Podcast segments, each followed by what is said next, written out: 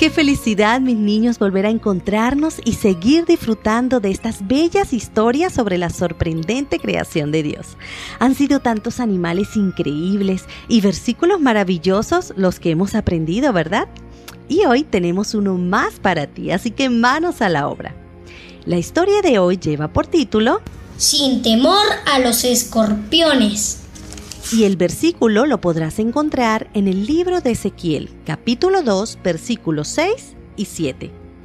Y tú, hijo de hombre, no tengas miedo de ellos ni de sus palabras, aunque estés entre malezas y espinos, y vivas rodeado de escorpiones. No tengas miedo por lo que te digan, ni sientas temor delante de ellos, porque son personas rebeldes, pero tú les proclamarás mis palabras. Los escorpiones también son conocidos como alacranes y forman parte de esa clase de insectos a los que la mayoría de las personas le tememos. Pueden encontrarse en todas partes del mundo, menos en la Antártida y en el Ártico. Los machos tienden a ser más grandes que las hembras y sus colores varían desde el negro hasta el verde fluorescente. Pueden medir de hasta 6 centímetros a 20 centímetros. Se alimentan de insectos, ratones, lagartijas, arañas e inclusive de otros escorpiones. Cuentan con un equipo de ataque y defensa muy efectivo y potente.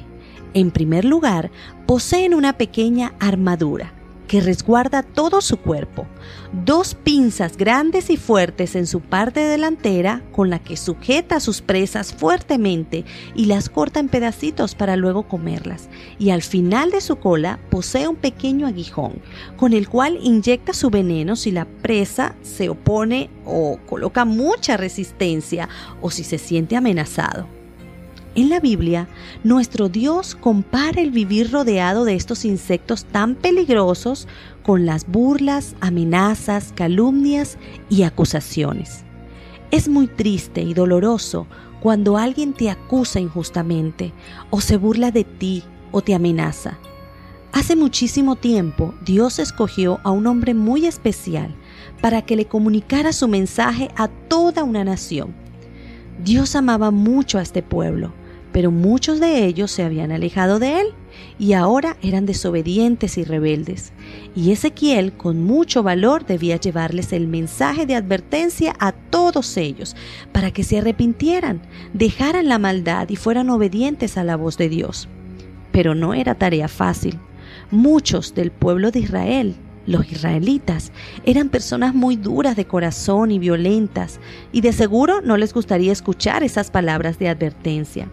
Sin embargo, Dios, al escoger a Ezequiel para esta misión tan especial y delicada, le recuerda, y tú, hijo de hombre, no tengas miedo de ellos ni de sus palabras, aunque estés entre malezas y espinos y vivas rodeado de escorpiones, no tengas miedo por lo que te digan, ni sientas temor delante de ellos, porque son personas rebeldes, pero tú les proclamarás mis palabras. Mi querido niño, Tú también has sido llamado por Dios para que a través de tu ejemplo y tus palabras lleves su mensaje y le muestres a otros, a tu familia, compañeros, cómo es que Él desea que vivan, siendo obedientes y respetuosos. Al llevar a cabo este trabajo especial, seguramente, al igual que Ezequiel, sufrirás burlas, calumnias, acusaciones y hasta amenazas. Puede ser que esa misión sea tan peligrosa como vivir rodeados de escorpiones. Pero recuerda, no tengas miedo de ellos ni de sus palabras, porque Dios es quien va delante de ti y Él es grande, fuerte y poderoso.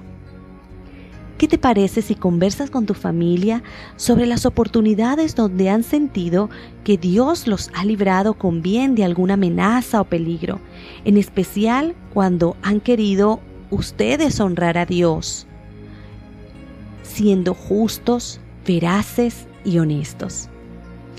Vamos a dedicar este momento para hacer algo muy especial, comunicarnos con nuestro superpoderoso Dios.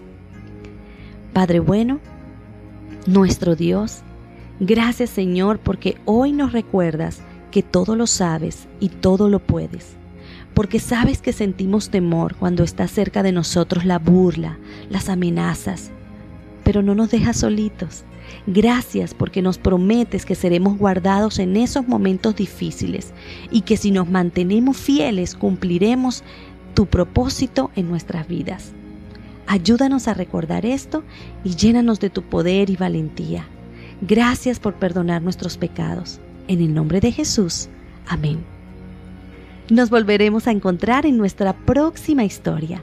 Recuerda que te llevo en mi corazón y en mis oraciones. Dios te bendiga.